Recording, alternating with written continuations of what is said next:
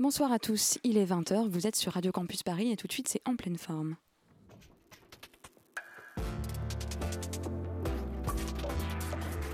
Bon cadeau à moi, c'est une toile que j'ai peint pour vous. Nous voilà débarrassés du superflu, on va pouvoir aborder l'essentiel. En pleine forme, l'émission contemporaine des arts sur Radio Campus Paris. En pleine forme. Mais si c'est là que je me rends compte que malheureusement, je vous ai beaucoup moins bien réussi que le porc. Bonsoir à tous et bienvenue dans cette toute première émission de la saison et nous sommes très très heureux de vous retrouver pour toute l'année. Au programme encore de belles émissions, des invités passionnants bien sûr et des escapades au cœur de nos des studios et des expositions et peut-être même au cœur d'un restaurant. Nous vous en dirons plus plus tard. Il y a encore quelques jours se tenait à la Monnaie de Paris les Mad Art Days, une foire entièrement dédiée aux éditions d'art. L'occasion d'interroger les liens multiples entre l'art et le livre, voire plus largement entre l'art contemporain et la littérature, ce qui sera notre sujet de discussion aujourd'hui. Dans la tradition philosophique, art et littérature sont constamment mis en opposition. Déjà, Lessing opposait la poésie à la peinture, octroyant à l'une la temporalité, à l'autre pas. Plus tard, c'est par exemple Gérard Genette que l'on doit un autre type de classification, répertoriant les arts selon leur mode de reproductibilité, et de fait séparant la peinture d'un côté, les arts autographiques, et de l'autre la littérature, les arts allographiques. La première n'existe qu'en un seul exemplaire, la seconde peut être reproduite à l'infini, sans changer de qualité. Pensez le livre. Or, c'est ce second prédicat qu'on va ici essayer d'interroger.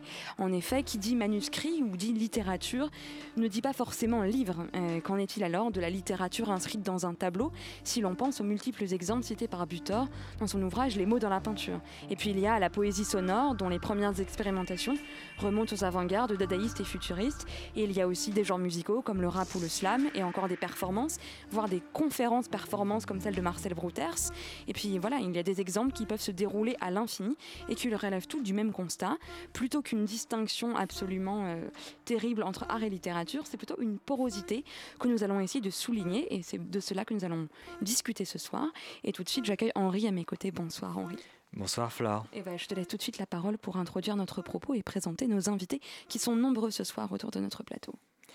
Eh bien, je vais commencer en, en rappelant quelque chose qui n'est peut-être pas une évidence, mais l'art a une longueur d'avance sur la littérature.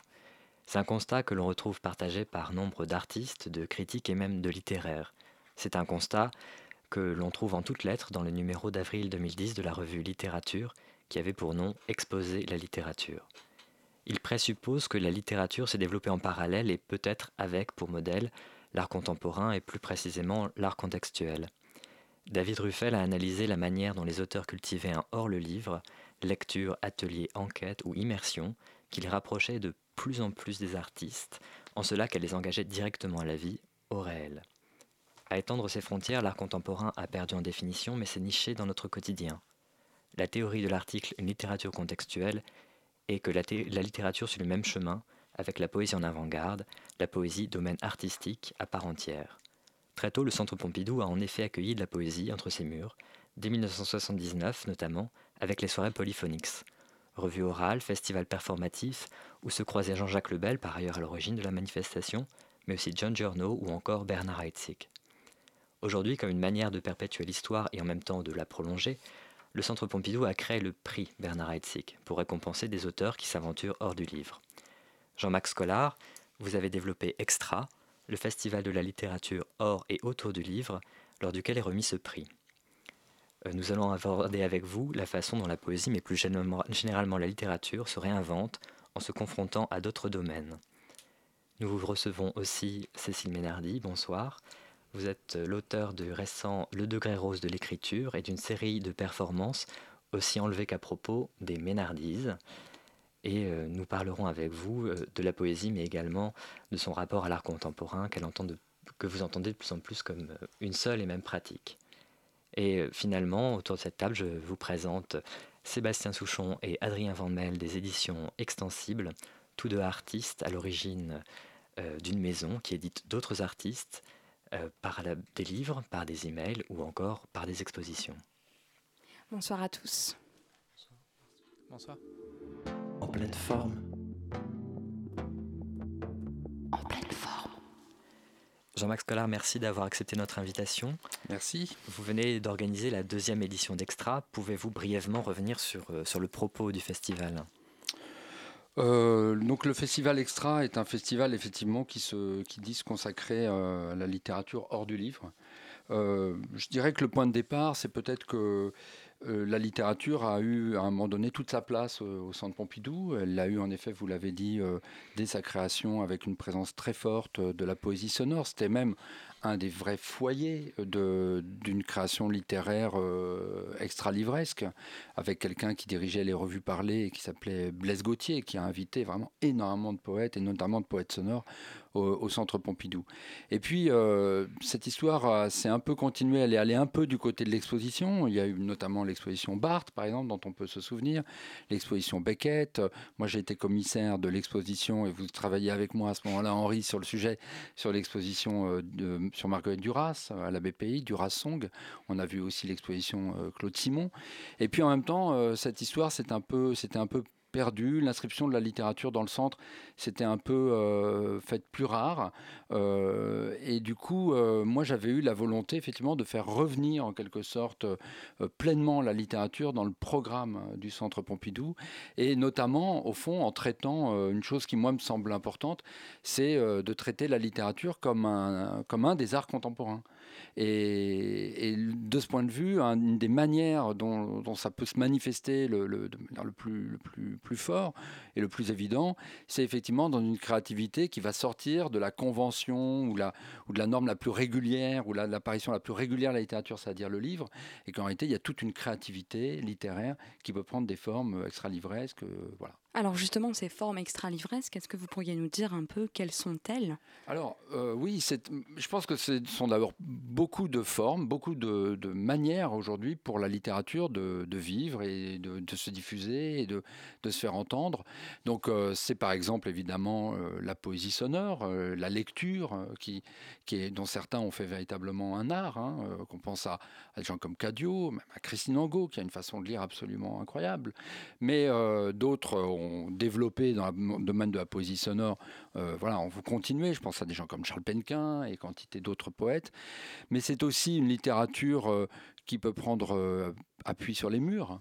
Donc une littérature exposée, une littérature murale, que ce soit euh, euh, des mots conceptuels euh, qui viennent s'écrire sur les murs. Pour ça, on a un grand pionnier de l'art conceptuel, c'est l'américain Lawrence Wiener. Mais il y a aussi beaucoup d'artistes qui continuent cette histoire.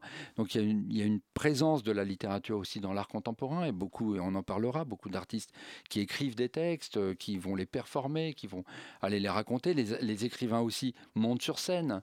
Ils montent sur scène à la Maison de la Poésie pour, pour faire des concerts lectures, pour s'accompagner de musique pour faire entendre leur texte qui n'est pas simplement lu. Donc ça passe aussi par ces formes-là. Et puis il y a eu quand même une, toute une famille de la littérature du livre que je n'oublie pas, c'est la littérature numérique. Euh, c'est toute la condition écranique, on va dire, hein, de la littérature contemporaine. Et, notamment, il y a toute une activité de la poésie qui s'est déplacée euh, dans le champ euh, d'Internet et des nouvelles technologies. Et donc plutôt de, de, laisser ça comme des chapelles un peu éparses et des clubs de poètes, l'idée du Festival Extra, c'était justement de les rassembler, euh, d'offrir une gamme très variée, d'offrir au public une sorte de palette très large de ces activités. Et j'y inclus aussi, euh, pour moi c'est un point important, j'ai inclus aussi des écritures contemporaines comme le rap. À d'autres époques, ça a été plus marqué dans le domaine de la chanson.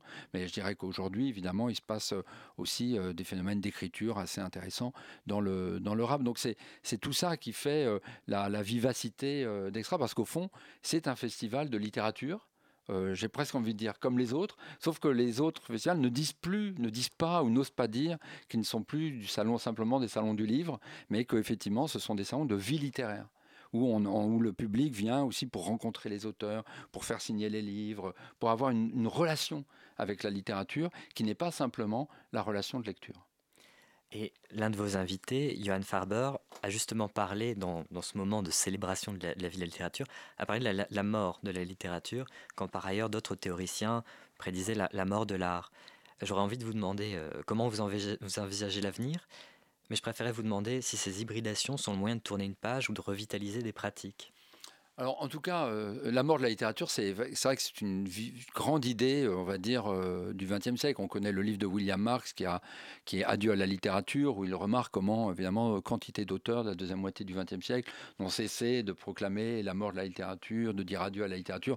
Bon, de la même manière que Godard et d'autres ont, fait décréter la mort infinie du cinéma. Donc, cette, cette, espèce de topos comme ça du, du, du XXe siècle. Et je dirais que pour euh, des gens comme Johan Ferber et aussi pour moi, même si c'est pour des raisons très différentes, euh, au fond, cette mort de la littérature n'est pas, pas une mauvaise nouvelle. Ça n'est pas absolument une bonne nouvelle. Mais ce que je veux dire, c'est que c'est une, on assiste effectivement à une reconfiguration de la vie littéraire, à des déplacements de forme, et notamment, moi, c'est pas tant la mort de la littérature qui me, qui me, qui m'intéresse comme symptôme, c'est plutôt le fait que le livre n'est plus euh, hégémonique, et même les études littéraires ne sont plus hégémoniques dans la formation des esprits, dans notre société. On a basculé dans la médiasphère, comme le dit euh, euh, Régis Debray, et du coup, voilà, dans ce nouveau, dans cet autre monde, eh bien, la littérature va occuper une place différente, peut-être seconde, mais peut-être post littéraire Et moi, je crois à ça. Je crois qu'on est dans un monde post-littéraire. Alors justement, vous parlez de cette post-littéralité, mais est-ce qu'un des propos aussi du, Festival Extra, c'est pas de permettre à la littérature d'exister indépendamment de sa forme livresque et donc indépendamment de toutes les contraintes qui peuvent exister sur l'objet livre, en, en, priorité des contraintes économiques et des contraintes temporelles? Quand on écrit un texte, ça prend du temps avant que le texte n'existe sous une forme éditée et ça demande aussi beaucoup d'argent et les deux ne sont pas forcément euh, euh, faciles d'accès. Est-ce qu'un des propos, c'est pas justement d'amener comme ça euh, au livre et au texte la possibilité d'exister indépendamment euh, de la forme éditoriale, en parallèle avec le propos que vous aviez sur la, médiasphère, justement. Bah, Ce qui est certain, c'est que, et on en avait on l'avait écrit aussi dans la revue Littérature qui se consacrait euh, en 2010 à la littérature du livre, c'est que on ne peut pas séparer ce qui se passe aujourd'hui dans le paysage littéraire, et quand je dis paysage littéraire, c'est au sens large, incluant la littérature numérique et incluant la tentation littéraire de l'art contemporain. Mais on ne peut pas prendre la mesure de ce qui se passe dans le paysage littéraire aujourd'hui si on ne le rapporte pas effectivement à une économie du livre qui est fragile, euh, voilà, qui, a qui, a connu, qui connaît ses fragilités, notamment dans le champ littéraire, et qui induit euh, des difficultés par exemple, pour, euh, pour des poètes à se faire tout simplement reconnaître et, diffuser à l'intérieur même d'un champ littéraire et d'une économie du livre. Ce qui veut dire aussi qu'il y a une grande, peut-être une plus grande frilosité formelle de certains éditeurs, alors que du coup, il va y avoir toute une inventivité éditoriale qui va se dérouler effectivement dans d'autres champs et auprès de d'autres éditions. Et c'est évidemment euh, ce dont on va parler avec euh, Sébastien et, Adrien. Et donc, tout ça est une, voilà, est une, une vivacité qui se déplace. Hein. Et moi, ce qui m'intéresse quand on regarde les écrivains aujourd'hui, euh, et par exemple si on prend la forme la plus, la plus simple d'un romancier qui sort un livre à la rentrée littéraire, eh bien même s'il ne le veut pas absolument, il est tenu d'aller, de, sortir. Il est tenu de, de s'exposer, de se montrer. Il est tenu d'aller dans les scènes, sur des scènes, dans des médias, d'aller faire des signatures, etc. Je sais que certains s'en plaignent, mais je sais que d'autres font de ces contraintes des vrais, des vrais lieux et des vrais moments de créativité. Et moi, c'est ça qui m'intéresse. C'est quand, euh, au lieu de, voilà, de se complaindre, je dirais, de, de, de la, de, la d'une morosité euh, économique du livre, etc., eh bien, euh, on, se dit que voilà, il se joue là-dedans une vitalité renouvelée, déplacée, et que voilà, les, les, les, choses bougent. Et et après, c'est vrai que moi, les écrivains qui m'intéressent le plus aujourd'hui, et peut-être même déjà depuis 30 ans, c'est quand même les écrivains qui considèrent la littérature, qui prennent la littérature comme un art contemporain. Cécile Ménardi, vous étiez justement l'une des invitées du festival Extra et vous présentiez des Ménardises qui étaient extraites plus ou moins de votre dernier livre, Le degré rose de l'écriture. Pouvez-vous un peu nous, présenter le, cadre de, vos interventions qui se sont déroulées pendant les cinq jours du festival? Oui, euh, avec plaisir, Henri. Euh, je reviendrai juste sur un petit détail où vous vous trompiez, en ce sens que je, les, quelques cinq ménardistes que j'ai présentés durant le Festival Extra n'étaient pas extraites du livre.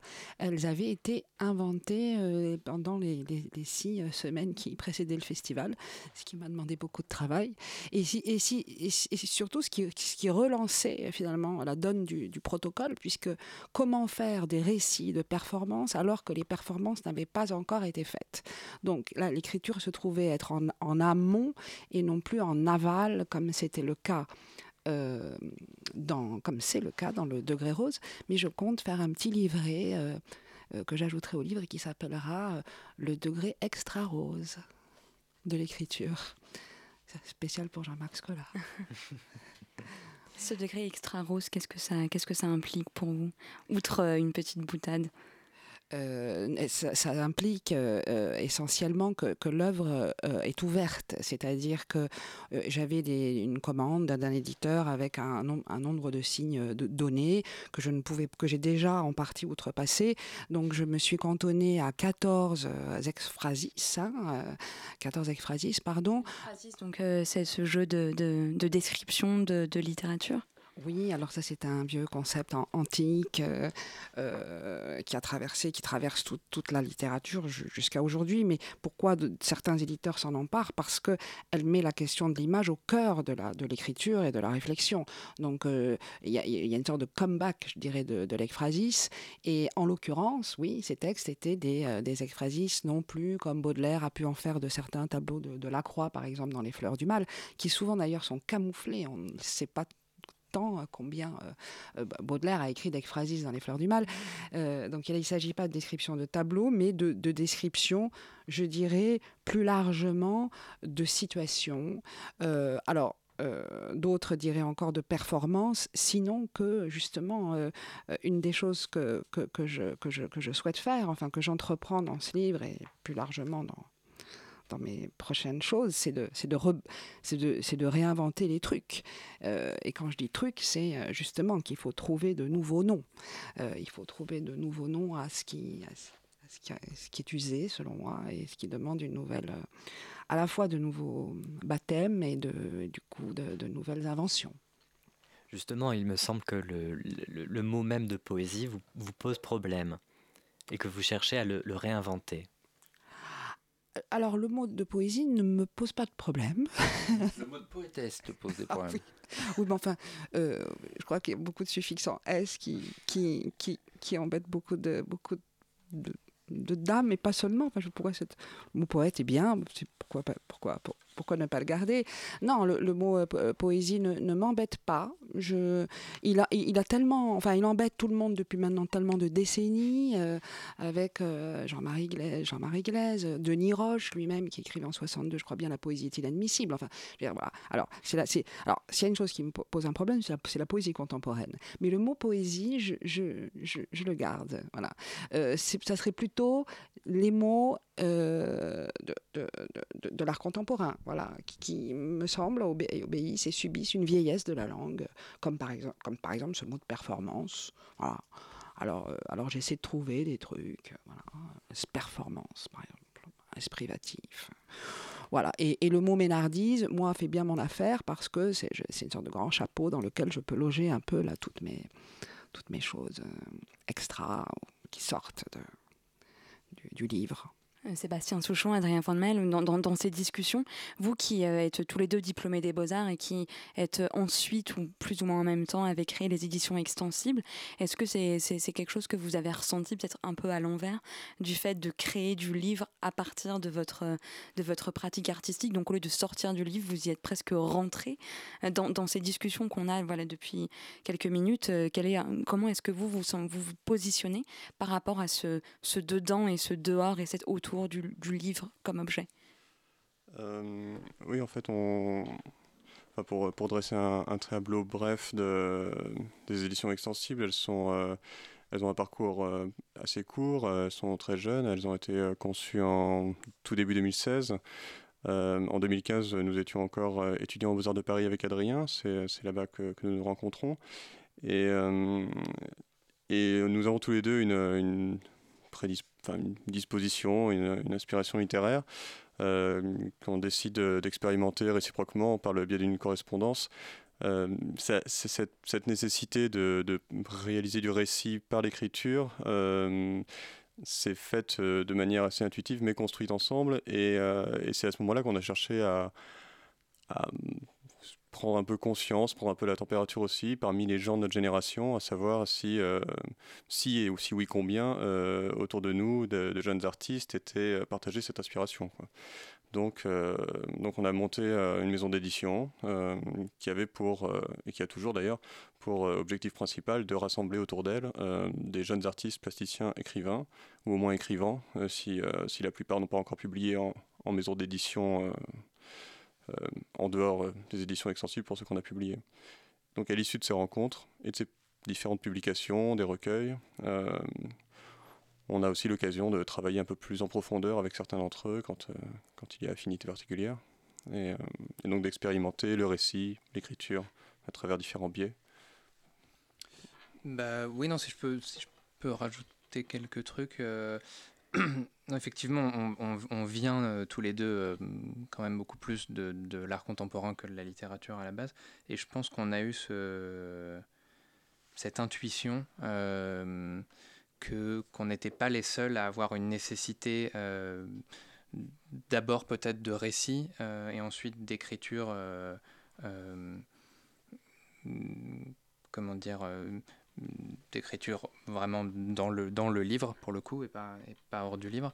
Et donc on, voilà, on a commencé un petit peu à, chercher aussi euh, qui, est, qui pouvaient être les autres artistes qui étaient euh, comme nous intéressés par, euh, par ces choses là et, et du coup on, arrive les, les, premiers recueils qu'on publie aux, éditions extensibles et, et, et, aussi une des raisons pour lesquelles on se lance dans cette aventure par, nécessité aussi de notre part en fait et de par non-existence euh, dans la jeune création disons de, de ce type de choses. Jean-Max Collard alors moi j'ai une question, c'est est-ce que euh, du coup, euh, d'un côté il y a des livres qui sont comme ça une anthologie ou un recueil de, de récits d'artistes, puis de l'autre côté il y a des livres que, dans lesquels vous publiez effectivement par votre correspondance par mail et ça. Est-ce que ça, vous considérez ça comme des livres d'artistes? Parce que le livre d'artiste c'est aujourd'hui devenu une catégorie aussi, où, euh, où le, livre d'artiste c'est même affranchi de la littérature. C'est devenu un objet en soi, une sorte de médium à part entière. Il peut y avoir des livres que d'images, des livres qui tendent même vers, l'objet sculpté, on va dire,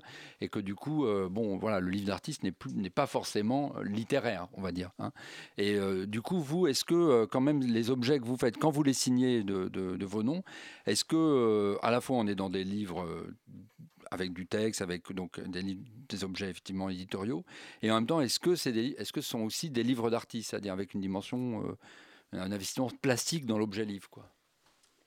Mmh, alors, d'une certaine manière, on pourrait dire que ce sont des, livres de graphistes, parce que à eux, enfin, différents graphistes avec lesquels on a eu l'occasion de travailler, maintenant c'est avec l'atelier Choc Le Goff, reviennent les, les, dispositions sur la forme.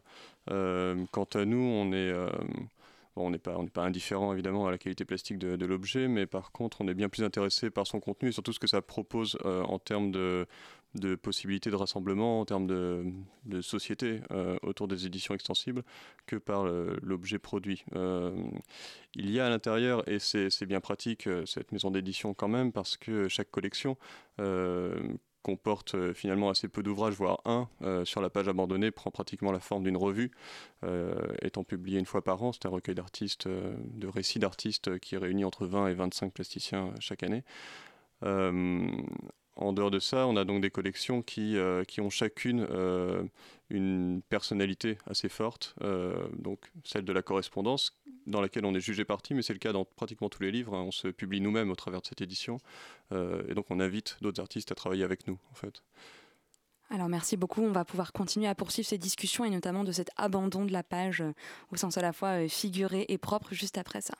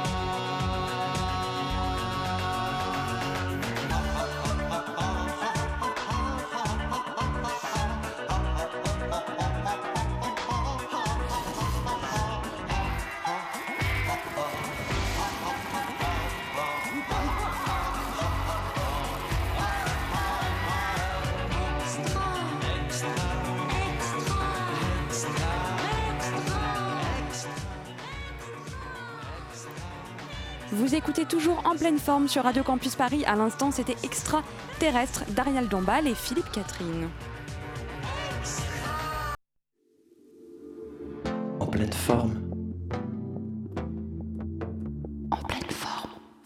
Toujours Radio Campus Paris pour cette émission sur les liens multiples entre art et littérature et les, les voies de sortie de, de- ces liens justement. Et à l'instant, on parlait avec vous, euh, Sébastien Souchon et, Adrien Van Mel, de votre, euh, de votre maison d'édition que vous avez créée, les éditions extensibles.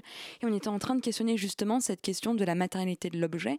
Et on avait justement ce jeu de mots sur le sortir du livre. Et vous, vous avez cette série d'expositions sur la page abandonnée où vous invitez des artistes à s'exprimer sur la page. Moi, j'aimerais vous poser une question concernant justement comment vous vous saisissez de la page et quels sont les liens que vous avez avec des graphistes, avec des typographes, avec de la mise en page. Et c'est une question qui vous concerne aussi, euh, Cécile Ménardi. Comment est-ce que vous envisagez la mise en page et la manière dont le texte est arrangé sur une même page comme une manière de lui donner un sens? Comment est-ce que vous vous, comment est-ce que vous, vous saisissez de la disposition des textes, des mots, des images euh, sur ce rectangle de papier que constitue euh, la page du livre? Quels sont un peu ces différents jeu que vous avez avec pour donner un sens au texte, à l'image, au rapport texte-image, au calligramme. Enfin, voilà. C'est une question euh, qui vous concerne, je pense, euh, tous les trois. Qui veut se lancer en premier? Euh, alors, je, bah, pense que c'est une, vraie question qu'on a euh, au, quotidien, Sébastien et moi, dans nos pratiques, dans nos pratiques plastiques, parce que parce qu'on est tous les deux plasticiens, bon, plus du fait d'être éditeur, et ça nous arrive assez souvent de présenter euh, du texte à côté d'œuvres, etc. Euh, mais dans le, cas de, dans le cas des éditions extensibles, et plutôt particulièrement dans le cas de- du recueil de nouvelles euh, sur la page abandonnée, on, propose à, la, lecture entre 20 et 25 artistes pour chaque recueil. Et donc on, avait, nous, quand même un petit peu l'envie de, de faire quelque chose qui, qui soit un livre en fait, en fait relativement classique euh, et qui puisse ne pas prendre trop de pas prendre trop de place par rapport au fait que que l'écriture euh, pour des plasticiens est déjà quelque chose euh, d'assez nouveau pour eux et voilà on et, et- surtout sur la page abandonnée c'est un, un projet qui est vraiment en, deux parties la première partie étant la publication du livre mais la seconde est l'exposition une exposition collective qu'on organise du coup chaque année avec les 25 artistes qui sont publiés et là c'est vraiment le moment pour eux de s'exprimer euh, de manière plastique mais on essaye de voilà de pas trop le faire pour eux dans le livre. Euh, je sais pas si Euh, oui, mais enfin, juste préciser, c'est une évidence, mais quand même au cas où que la, nouveauté de l'écriture, euh, évidemment, concerne euh, enfin, surtout une, partie des artistes qu'on publie, des jeunes artistes. Évidemment que la, discipline, la transversalité des deux disciplines existe depuis longtemps, mais, en ce qui nous concerne, c'est vrai qu'étant à la fois jugé partie, euh, participant à ces, publications de, nos propres écritures, ayant nous-mêmes nos personnalités, je je dirais d'auteur, euh, il ne s'agit pas de les, projeter sur euh, le, travail des gens avec lesquels euh, on, décide de, réaliser ces recueils. Donc de la même manière que les expositions se font avec le concours de, scénographes, avec notre propre...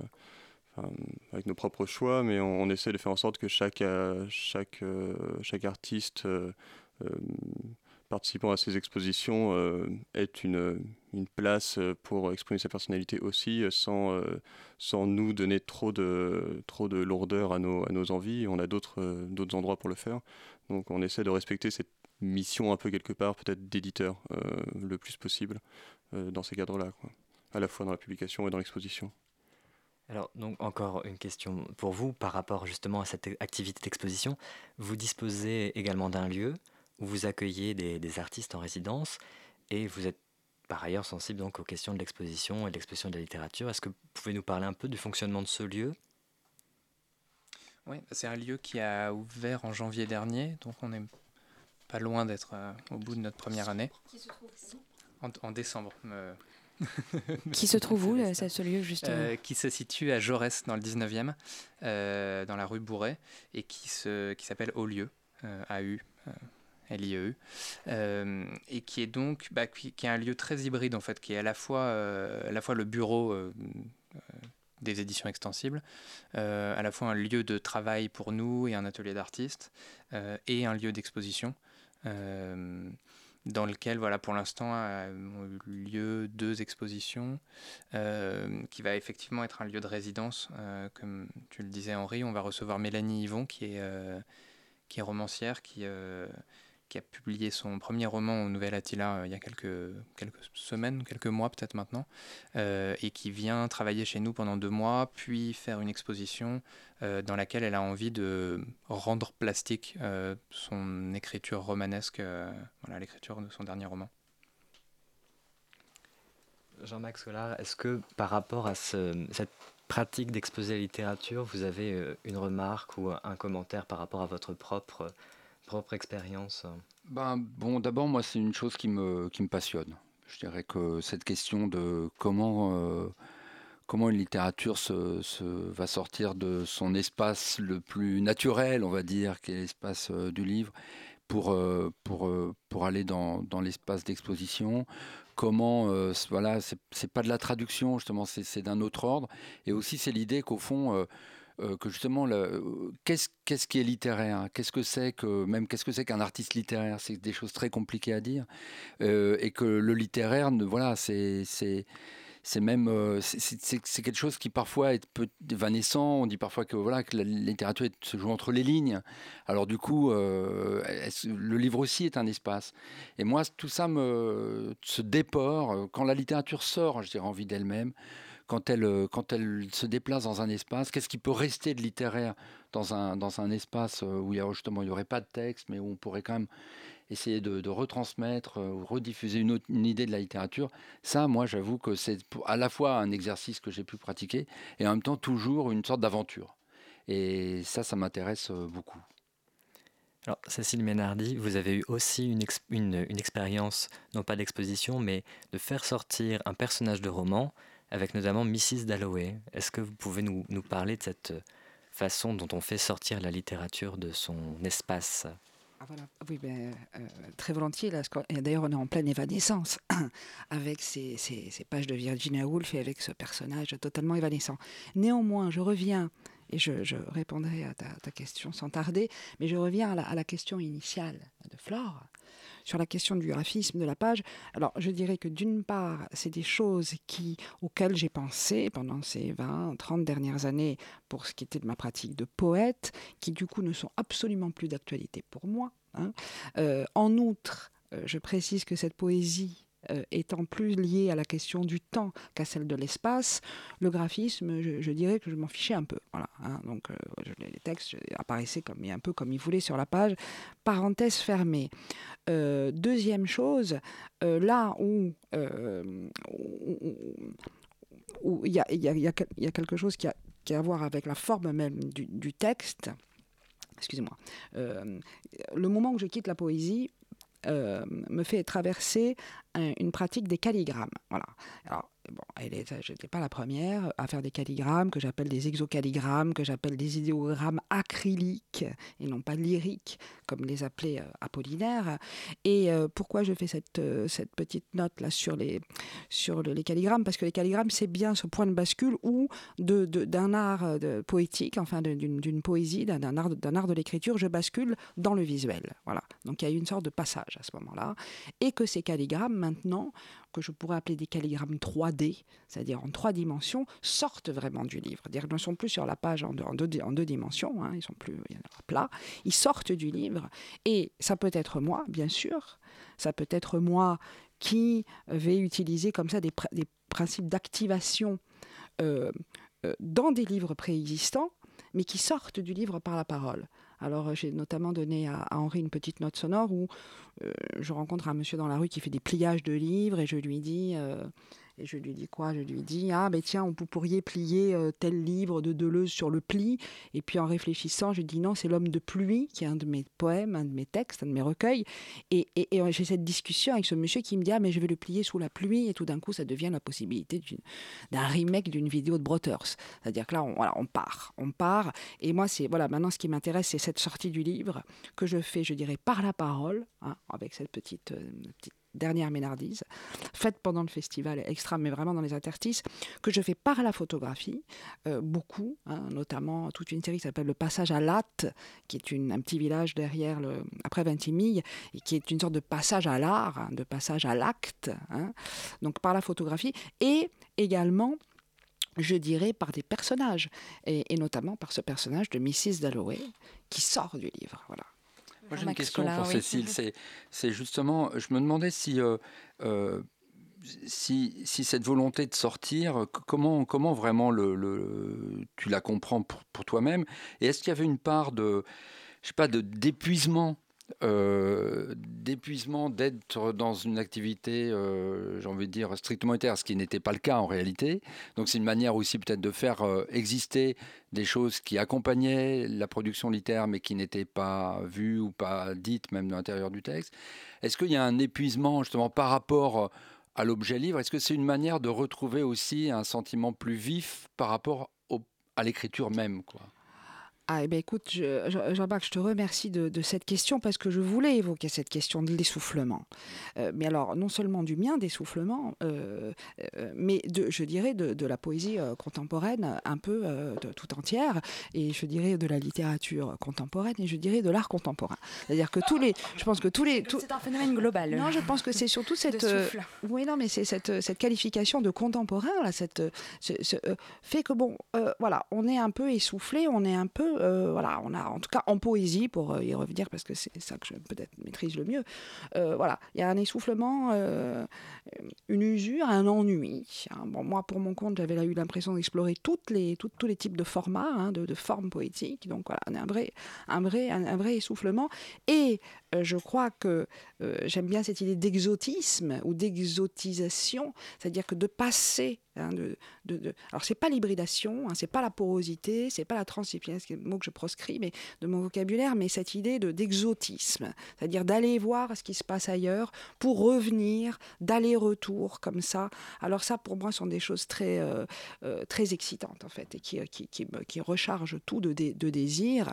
Alors j'en suis pas encore à la phase Jean-Max où, où je reviens à l'écriture, mais mais ça n'est pas exclu, ça reste à mon horizon. Bah, quand même, puisque les Ménardises s'accompagnent quand même de, de cette ekphrasis, c'est-à-dire d'un texte qui va décrire euh, l'action euh, euh, qui, sera faite ou qui a déjà été faite dans le cas du degré rose. Donc y a, y a- ça redonne aussi quand même, ça remet en circulation le texte. Et moi, j'ai bien aimé quand tu disais que l'écriture pouvait être en amont et pas forcément, et, et elle peut être aussi en aval. Et c'est ça qui, moi, qui, je trouve intéressant dans les reconfigurations de la littérature aujourd'hui, c'est que justement, le, le, toute la production littéraire ne va pas forcément vers le livre. Le livre n'est pas absolument l'alpha et l'oméga de L'horizon la production. indépassable Le, te- de- voilà, de le la texte peut venir avant et n'être en fait qu'un avant-texte pour une exposition ou euh, pour une action euh, voilà, de Cécile.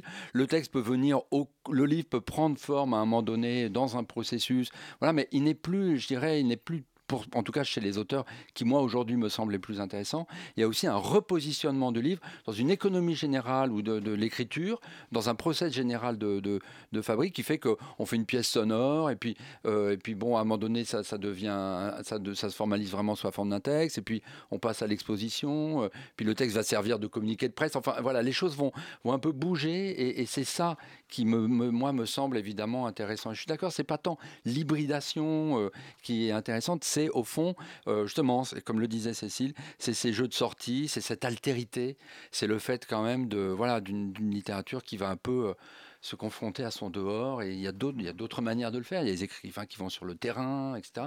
C'est des choses très intéressantes. Mais c'est vrai que voilà, explorer cet en dehors de la page, cet en dehors de l'écriture, c'est assez vif. D'où la référence à Barthes, peut-être. euh, pardon, Oui, j'avais une citation là qui me venait de l'homme de pluie qui dit l'homme de pluie à l'intérieur duquel il pleut à l'extérieur. Bon voilà, Euh, et j'en profite aussi là, de cette réponse à Jean-Max pour, le, pour euh, préciser une petite chose qui m'a beaucoup amusé pendant le festival, je le laissais parler. Donc il y avait Jean-Max qui était parfois Monsieur Loyal et qui présentait euh, Cécile Ménardi qui se réinvente artiste et qui se, ou, qui se recompose dans cette fiction d'artiste. Et, bon, et, je, et je me disais que ça serait peut-être bien d'en profiter, la profiter de cette émission pour juste préciser qu'en fait, il se trompe, mais qu'il n'y a pas de fiction d'artiste, qu'il y a une artiste bien euh, réelle, mais que par contre, la poète que j'étais était une fiction. Voilà. Et euh, euh, elle était une.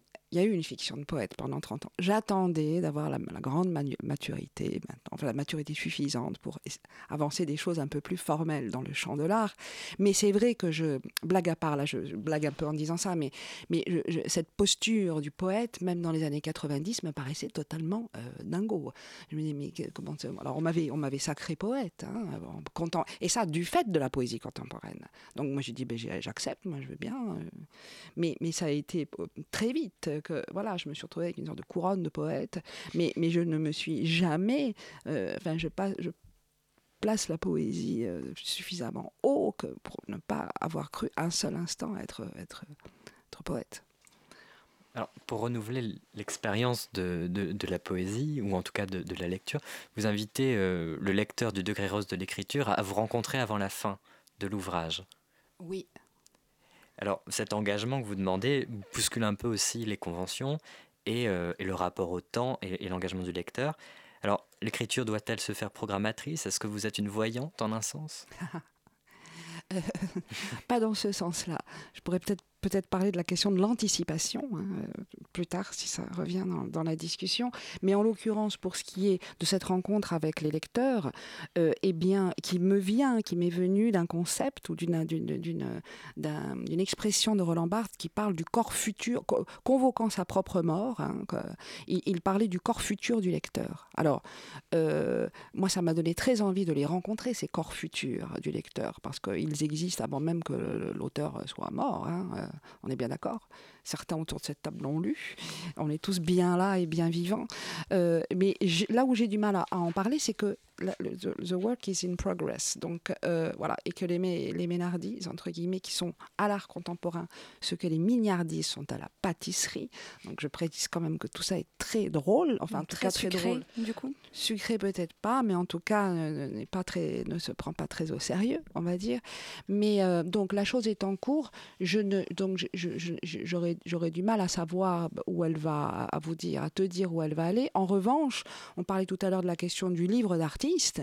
C'est vrai, ce livre qui est un livre écrit de A à Z, enfin écrit, euh, et vraiment, euh, j'ai euh, travaillé beaucoup l'écriture du livre. On peut dire c'est un livre écrit. Hein.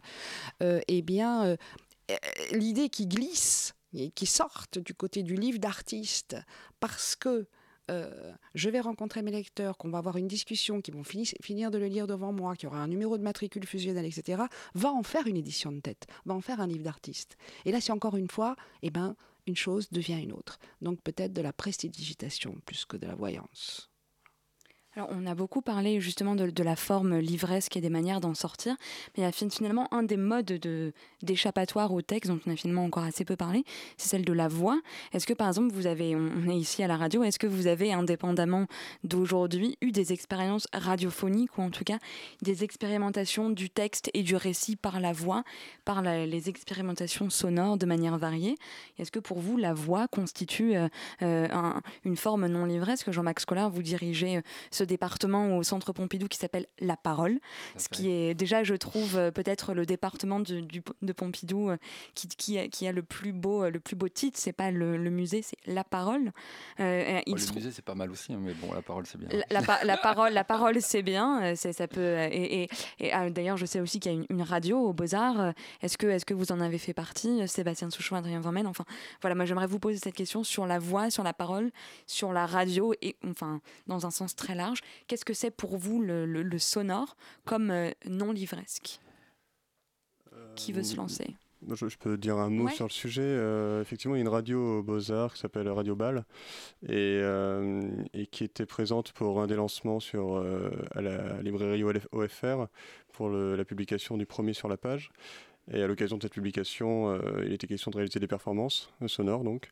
Et, euh, et je dois dire que la radio, enfin pour la performance que, que j'ai réalisée à ce moment-là, avec l'accompagnement d'Adrien, la radio avait ceci d'intéressant que la performance étant, puisqu'on y revient du coup, un récit d'anticipation, elle permet, enfin ce médium permet, mine de rien, de poser un- une œuvre d'anticipation en évitant euh, le décorum euh, de science-fiction euh, qui peut être un peu kitsch.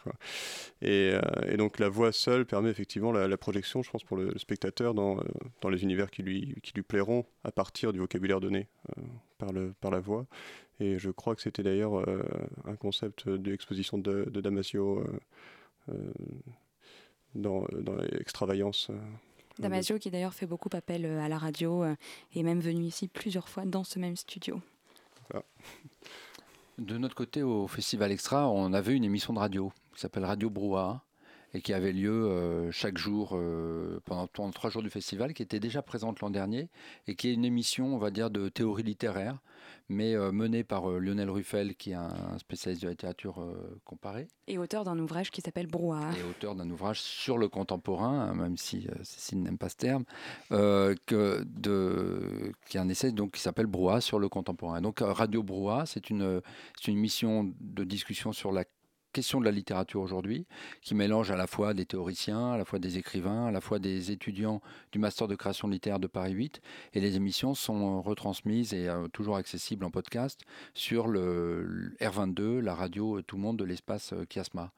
Et donc, euh, cette, cette- et c'est l'idée au fond très importante que effectivement la radio a un rôle très fort aujourd'hui dans cette question d'une littérature euh, extra-livresque. Elle, euh, elle donne aussi une mobilité euh, du fait aussi des éléments de podcast. Et on voit nombre aujourd'hui d'étudiants ou d'écoles d'art qui se dotent effectivement de radios alternatives. Je pense que c'est un paysage très important et la création radiophonique fait pleinement partie du paysage, du paysage extra-livresque.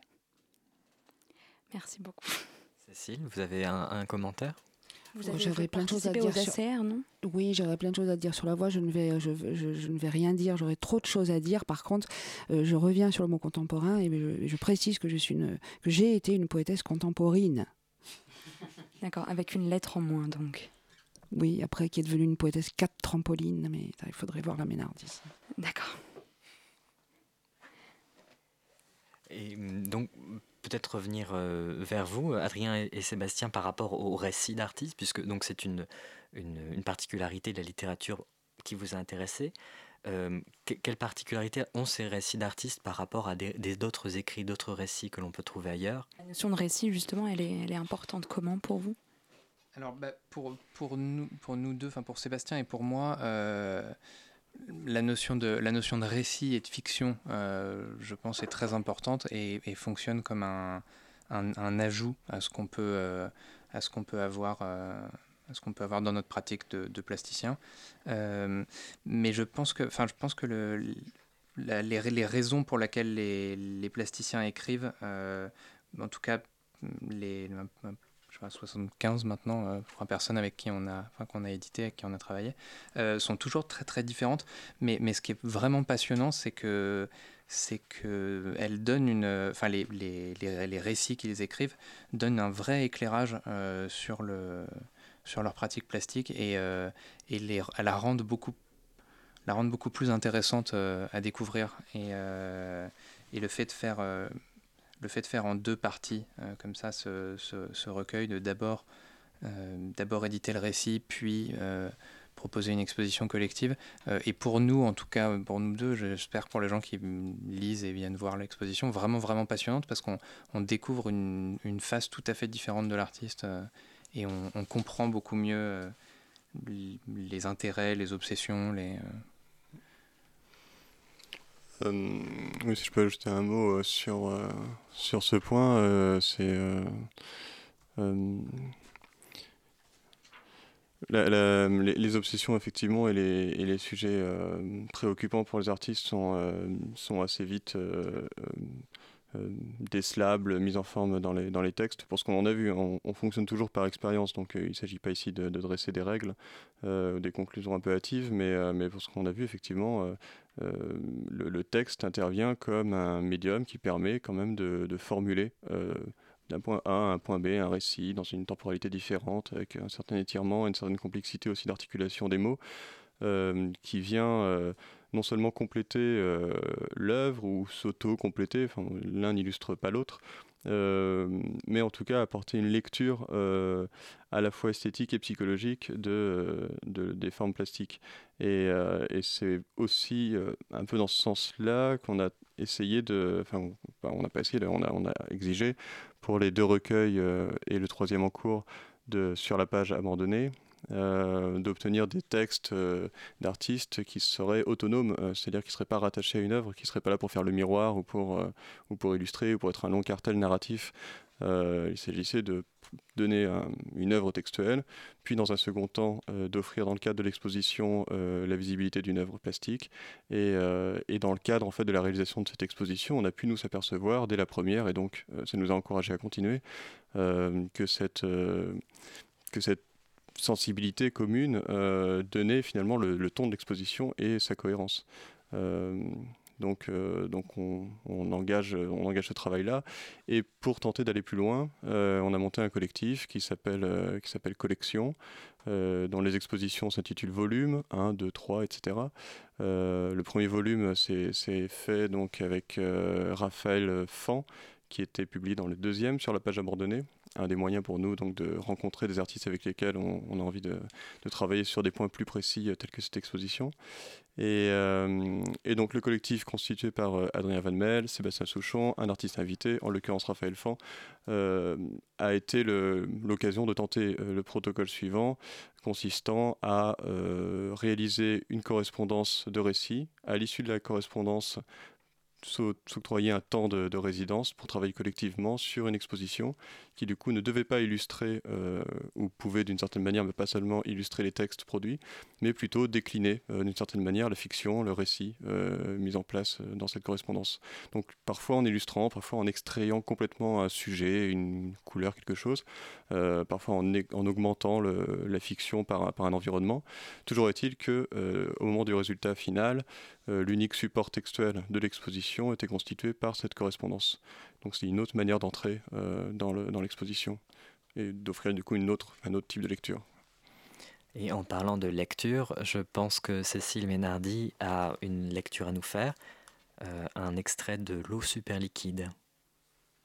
Est-ce que je fais une petite euh, oui, bien sûr, bien sûr. quelques mots toujours pour articuler cette question de l'art et de la littérature Non, je dirais euh, que euh, bon, après on aurait mille choses à dire sur la question des, pratiques doubles hein, de certains artistes qui sont à la fois poètes, Victor Hugo, Michaud, d'autres encore, qui ont les deux choses. Bon, après il y a ceux qui ont des opérations, après il y a ceux qui passent. Mais je dirais que peut-être l'idée qui me plairait beaucoup, c'est celle d'un déploiement dans le temps, à savoir que peut-être on je pourrais considérer que tout mon corpus poétique et un, vivier, enfin un vivier est un, un, lieu où, euh, une réserve, pardon, où puiser ces nouvelles œuvres d'art, euh, d'art plastique. Voilà. Comme, comme, si voilà, il y aurait, il y aurait le déploiement d'une unité entre 25 ans d'écriture et tout d'un coup, euh, et d'ailleurs je dirais même que pour parler, pour évoquer juste un instant Mrs. Dalloway, j'ai fait une lecture plasticienne du livre de Mrs. Dalloway, c'est-à-dire qu'en le lisant, il suffisait d'extraire des phrases du, livre, de mettre le verbe à l'infinitif et on avait du Édouard Levé dans œuvre, c'est-à-dire qu'il y avait des protocoles de performance d'art contemporain dans la littérature du 19e, enfin je veux dire, oui, Alors j'essaie de considérer ça euh, aussi pour moi, et l'eau super liquide que j'écrivais il y a quoi, il y a, 10 ans, eh bien, a pu donner lieu à une performance que j'ai fait à Arles et où j'ai activé, hein, j'ai activé ce que le texte disait, mais dix ans plus tôt. Alors je vais vous en lire trois ou quatre. Je commencer par un que je pourrais faire en performance.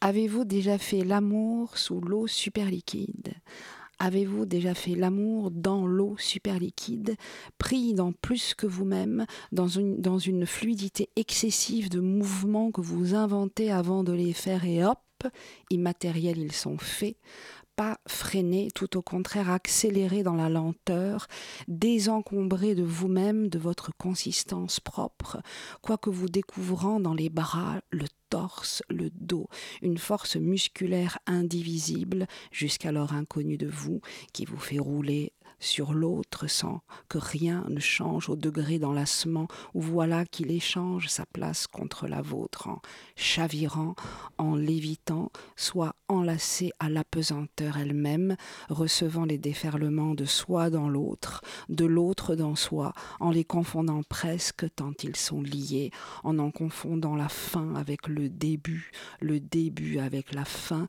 desserrant d'un cran l'ouverture du monde à chaque respiration d'eau. Merci beaucoup. Cécile. On va peut-être terminer ce tour de table en vous demandant un peu quelles sont, quelles sont vos activités. Donc, euh, par rapport aux éditions extensibles et aux lieux, euh, j'ai cru comprendre que vous aviez une résidence à venir, euh, peut-être également des expositions.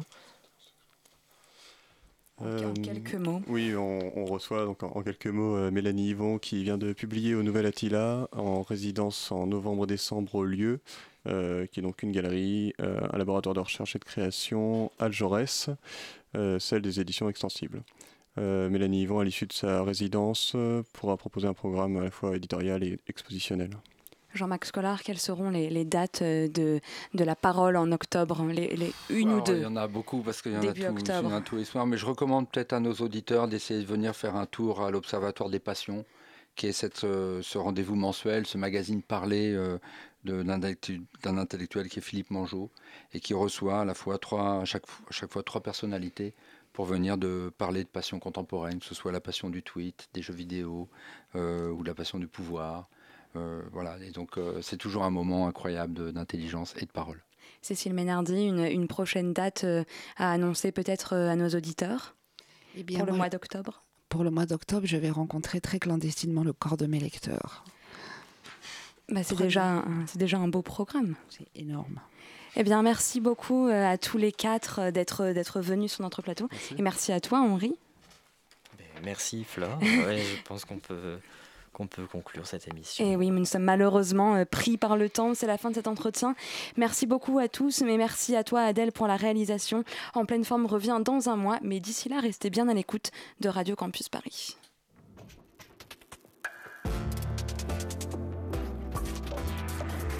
Mon cadeau à moi, c'est une toile que j'ai peint pour vous. Nous voilà débarrassés du superflu, on va pouvoir aborder l'essentiel.